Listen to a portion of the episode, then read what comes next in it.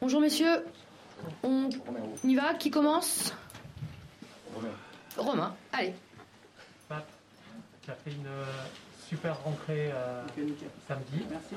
Est-ce- C'est bon? Pardon, excuse-moi. Non, c'est pas ça.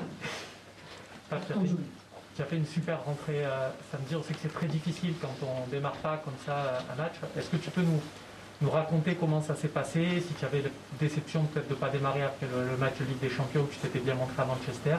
Voilà comment tu tu t'es senti dans cette, euh, dans cette rencontre. Je me suis, je me suis plutôt bien senti. C'est vrai que je n'étais pas préparé à rentrer aussitôt. Malheureusement, euh, Morgan s'est blessé. Euh, le coach a fait appel à moi et je devais répondre euh, présent. Tout simplement. Ah, bonjour, juste pour rebondir un petit peu sur ça et, faire euh, un mini bilan de ton, début de saison. On, te voit toujours euh, régulier. Euh, il y a quand même pas mal de, belles perfs, que ce soit en titu ou, quand tu rentres en jeu. Tu as sans doute entendu les paroles de ton coach récemment qui, disait beaucoup de bien de, toi. Comment toi tu as vécu ces, ces 3-4 premiers mois de compétition sous le maillot de l'OM de, de l'OM, découvrir autre chose. Je les ai très bien vécus. Je suis venu ici pour, euh, pour progresser. Je suis un jeune joueur. Et euh, c'était un, un bon challenge euh, pour moi. Et euh, voilà, aujourd'hui, je suis, je, suis, je suis à l'OM. On a, on a plusieurs matchs. Que je sois remplaçant ou titulaire, je donnerai le maximum. Et c'est ce que j'essaye de montrer à chaque match. Et tu tu comprends le fait que tu ne sois pas encore installé comme un, vrai titulaire, euh, tu es dans la rotation. Ce n'est pas des questions simples, mais bon, est-ce que, est que toi, comment tu vis ce truc-là? Parce qu'on voit que chaque fois que tu rentres, tu as, du gaz, tu as envie de montrer des choses. Donc, euh, Bah, il y a, y a des très bons joueurs. Je suis dans une très grande équipe. Donc, euh, oui, je comprends qu'il y a de la concurrence. Les, mecs au milieu font, le boulot. Donc, après, que je sois remplaçant, comme je vous ai dit, ou titulaire, c'est à moi de, montrer que je mérite, euh, je mérite euh, de jouer. Et euh, c'est ce que je fais. Bonjour Pape. Quand on passe comme ça de, la Ligue 2 à, la Ligue 1, plutôt au tableau, Ligue des Champions, etc., qu'est-ce que qu'est-ce qu'on sent comme différence? Qu'est-ce qui est, est-ce que ça va plus vite? Est-ce que ça va plus fort? Comment tu as senti ça, toi, ce passage au cran du dessus? Je l'ai plutôt bien géré, je pense, grâce à l'effectif et euh, au coach.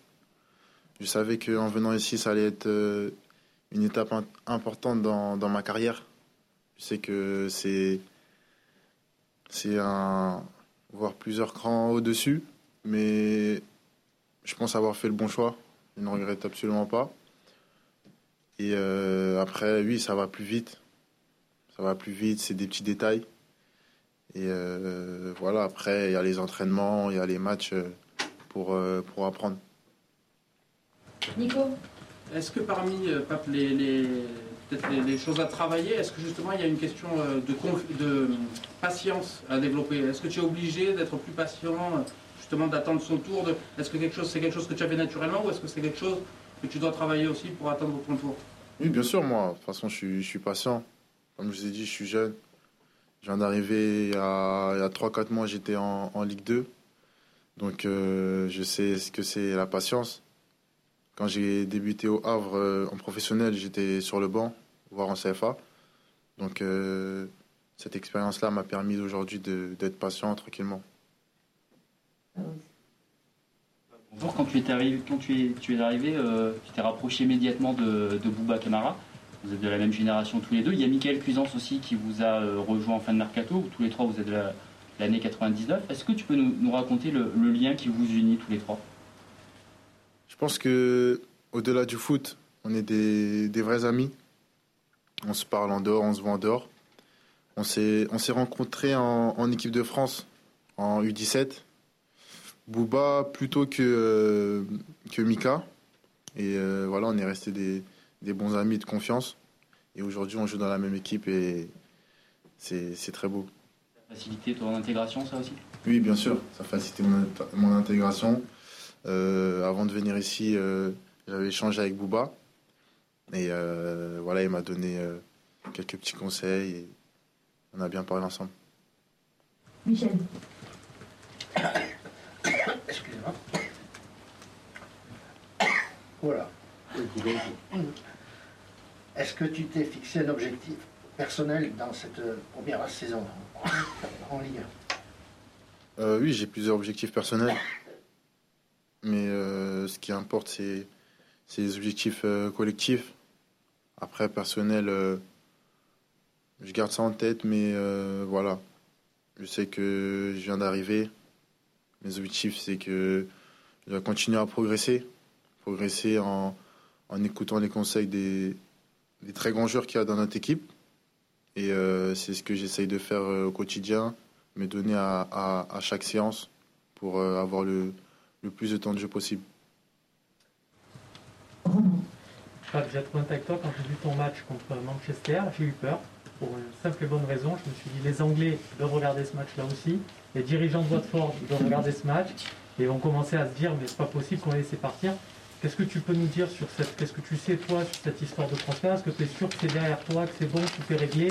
Si à l'OM, il n'y a pas un risque que les dirigeants de Watford reviennent, des trucs juridiques On sait que. On en a vu plein dans le football. Est-ce que de ce côté-là, tu es parfaitement serein euh, Ton contrat à l'OM est là et bien là?